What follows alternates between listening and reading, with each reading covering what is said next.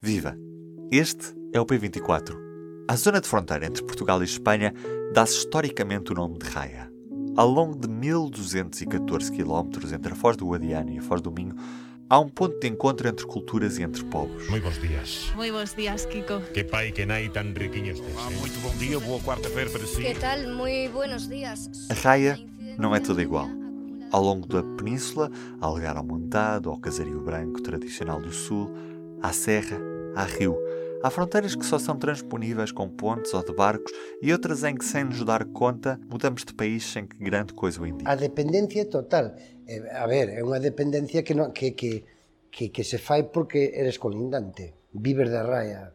Sempre seremos raianos. O raiano é duro. Este é Javier Soares, galego, dono do bar Terra Cotada, a escassas dezenas de metros da fronteira, na localidade do Raval. E nós dependemos en un 80-90% da xente de Portugal. É normal. É a noroeste da península que a raia apresenta uma maior dinâmica e onde mais pessoas cruzam a fronteira. É também lá que está instalada uma grande cintura industrial que vive das relações históricas e culturais entre os dois territórios e que começam na própria língua de origem comum, o galego ao português. É também uma terra marcada fortemente pela imigração. Hai moito portugués en Francia. Esta zona hai moito emigrante en Francia, pero muchísimo. Pueblos que no, no, no, inver, no, no inverno 400, 500 habitantes como Vilarello, ou 600, e pasan a ter no Brau 2.000, 1.500. Se até Melgaço há milhares de pessoas a morar nas duas margens do Minho, entre o Jerez e Montezinho, a raia perde o rio como companhia e perde-se gente. Como nos descreve Carlos da aldeia raiana de Vilarelho. Aqui na zona havia a predominância era a batata, o milho, o xíxaro, chegou a haver tabaco, depois só do lado galego é que o tabaco continuou, não me lembro de, de eles terem muitas plantações de tabaco. Depois havia, hum, havia agriculturas, portanto, esporádicas, não é? Depois há a cultura regadio, as cebolas, etc. Aqui dá-se muito bem a cebola, porque aqui esta veiga, a Veiga de Chaves é uma das mais produtivas de Portugal. E o braço de Vilarelho é mais produtivo que a de Chaves. E está completamente abandonada, quase. Só há um agricultor, a sério. Mas em março de 2020, tudo mudou. Estão encerradas as fronteiras com Espanha, ficam assim proibidas as visitas de turismo ao lazer. Com a crise pandémica, as portas fecharam e as ruas despiram-se ainda mais de gente. Os negócios da fronteira, que dependem de quem vem do outro lado da raia, tiveram dias difíceis. Em Portugal já não se passava para a Galiza para meter combustível ou para ir às compras, nem os galegos enchiam os restaurantes portugueses. Os pontos de passagem autorizados eram poucos e voltaram as histórias do tempo do contrabando. Eu, eu vivín os últimos anos de contrabando de, de, aquí nesta casa onde estamos eu recordo o contrabando aquí entonces por viña a cabeza non as torbellos se, se rumorizaban contándoche cando che contan as historias que viñan os guardias e escapaban pegaban tiros ao aire Fui a Fezes e depois fui a Brim para outro dia. O Fernando passou duas vezes clandestino e duas vezes legal. Uma vez clandestino e- duas vezes legal. Que a polícia viu-me e olharam bem para mim e não me disseram nada, porque então estavam de acordo. Senão diziam assim, Costa ali. Lá viram que era de Vilarelho. Não sei. Carlos e a gente da aldeia de Vilarelho, que naquela tarde de verão se sentava na esplanada da coletividade local, viveram os tempos em que as fronteiras não estavam abertas e em que se passava de forma ilegal produtos como tabaco ou café de um lado para o outro. Com o fim dos controles de fronteiras, a 1 de janeiro de 93, O caminho agora fica todo aberto aos novos contrabandistas. a raia tornou-se mais permeável, mas o alcalde da mesquita admite que a proximidade era maior quando estavam mais separados. Pois a verdade que eu sempre poño de exemplo que a pesar de estar as fronteiras abertas, os concellos que somos así rayotos, dame a impresión de que tiñamos mellor relación incluso antes, que estaban as fronteiras pechadas, que había outro tipo de relación que non hai agora. Non sei, xogabas o fútbol uns cos outros, supoño que tamén sería porque había máis poboación, porque estamos ao final nunha zona interior rural que está despoboada, e que afetara un pouco. Pero opino que eso, que había mellor relación e máis relación antes que agora. O mesmo pensa Carlos, um vizinho de Vilarelho da Raia. Chaves. Em termos de convívio, em termos de relacionamento, havia muito mais de antes. Por força do negócio, por força da convivência, etc. Agora, Vilarelho também é sui generis. Porquê?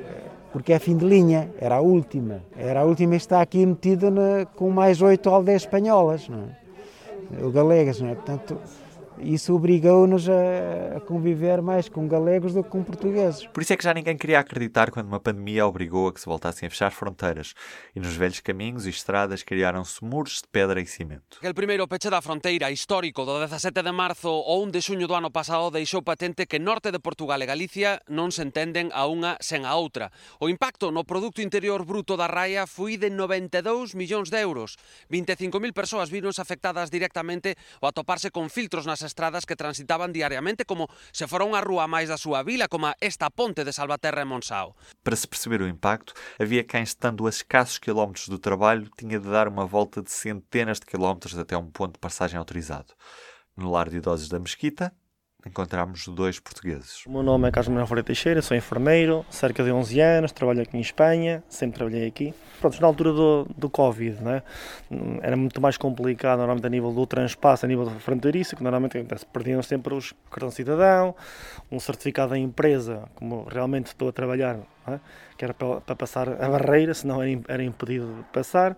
Foi, foi um momentos um bocado delicados, não só a nível familiar, com as restrições, com as medidas, e aqui a nível laboral, né, que realmente foi um bocado complicado em si, no mesmo no, no, no, no cuidar e no tratar realmente o próprio utente. E é, como é que se chama? Sandra. A Sandra, mora onde? Eu moro em Vinhais. Então foi complicado para, para si, Sandra? Para mim foi mais complicado. Tivemos que alugar uma casa aqui. A Fundação uh, cedeu-nos sempre, ajudou-nos em tudo, uh, pagou uh, o aluguer da casa. Para mim foi bastante mais complicado. Estive um mês e meio sem ver a minha filha, porque foi mesmo naquela altura em que não dava mesmo para sair, nem circular, nem nada para ir para a minha casa tinha que ir pôr chaves, apresentar o certificado em que trabalhava na residência e a seguir tinha que me deslocar até Vinhais, que aquela estrada entre Chaves e Vinhais é horrível. Nem rede de telemóvel, nem nada. Estávamos entregues à bicharada, porque naquela altura nem sequer passava ninguém, nem estava tudo em casa, né? Na prática, uma viagem de 30 minutos passava a ser de duas horas. A solução foi alugar um quarto. Eu e a minha mãe. Trabalho eu e a minha mãe aqui, estávamos as duas juntas, sim. Ficámos as duas aqui. E depois não esperou o segundo fecho de fronteiras, porque entretanto as fronteiras voltaram a abrir e fecharam outra vez no final do... Sim, nessa altura nós íamos a casa enquanto tivemos as fronteiras abertas. Depois, logo quando voltaram a fechar, volta... tivemos que voltar a alugar casa para poder uh, ficar... Não, não dava para andar a passar. A desarticulação das medidas de controle sanitário dos dois lados da fronteira também não ajudou. Vejamos. Houve un problema na RAIA porque a normativa vixente de España non era a normativa vixente portuguesa e non se puñan de acordo. De feito, eu levo 12 meses pechado, teño un local de copas, un bar, e pechei por a sencilla razón de que cando me abriron o Concello, abre, o Concello do Imbronoso, abre a hostelería, encontrámonos que temos cerrado Portugal. Em junho a situação melhorou e as fronteiras voltaram a abrir com direito à cerimónia com os primeiros ministros dos dois Estados, Rei de Espanha e Presidente da República de Portugal, nas cidades de Elvas e Badajoz.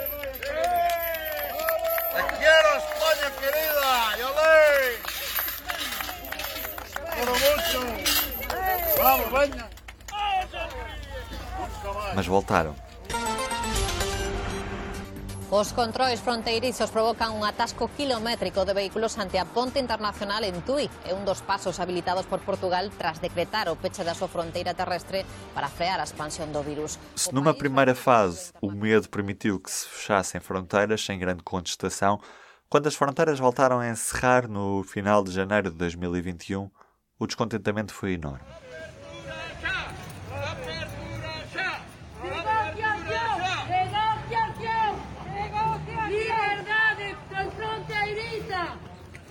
somos dependientes totalmente, eles de nós e nós deles.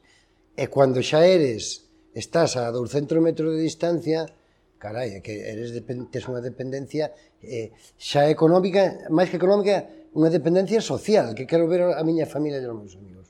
Economicamente foi unha ruína para nós, unha ruína a peles. Moita xente non nos entende os transfronteirizos. Que estamos a ouvir é Puri Regueiro, representante dos comerciantes de Fezes de Abaixo, junto à fronteira de Chaves Verim. Somos pueblos que vivimos en común, uns con os outros, tanto comercial como socialmente. Entendes? Entonces, pois para nós foi algo que non, non nos chegamos a comprender. E por iso tuvemos que reivindicar a apertura das fronteiras porque víamos que os nosos gobernantes pois estaban de caras á fronteira, o que era a raia, era a realidade que nós estávamos vivendo. As pessoas pediam mais pontos de passagem para não terem de fazer dezenas de quilómetros adicionais até um ponto de passagem autorizado. Mas também é certo que muitos arriscaram por esses dias de travessias ilegais. Passábamos como antiguamente, eh, ilegalmente, así de duro, recordaran os tempos, os vellos, aquí, eh, xente xa maior, como Camilo, xa un home maior, eh, non moi maior, pero algo maior, eh, recordan os tempos dos traperlos do contrabando que aquí había rutas que se facían que se usaron o ano pasado. E que está a ruta dos parroeiros que hai unhas fincas que lindan con Portugal que se usaron para pasar xente. Historias de contrabandistas do século XXI Eu teño algún que me chamou algún amigo de ao ter un local eh, pois eres conocido por na zona. Son unha persona bastante conocida. E, bueno, un, unha anécdota que me chama un amigo meu de, que traballa no hospital de Chaves e me dice, oye, Javier, veñen uns amigos de Francia, porque, curiosamente, Francia había aberto, cando Macron abrira, que fora que houbera con España que a fronteira, entran en territorio español legalmente. É dicir, entraron de Francia a España legalmente e chegan a Raval e encontranse cerrados. Este amigo meu me chama e me dice, oye, mira, faime o favor, non hai un sitio por onde pasalos en Raval.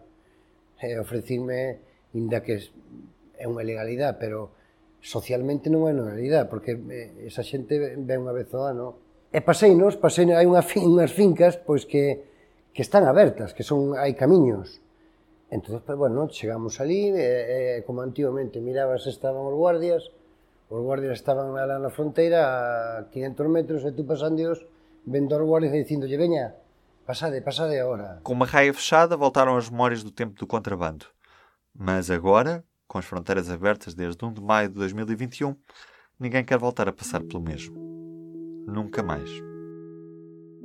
Este podcast foi realizado em conjunto pela Charda da Galiza e o Público de Portugal, tendo sido apoiada pelo programa de bolsas da New Spectrum. O podcast foi realizado por mim, Ruben Martins, e também por Helena Martim, Pablo Santiago e Sofia Camanho Deus. Do P24 é tudo por hoje. Até amanhã. O público fica no ouvido.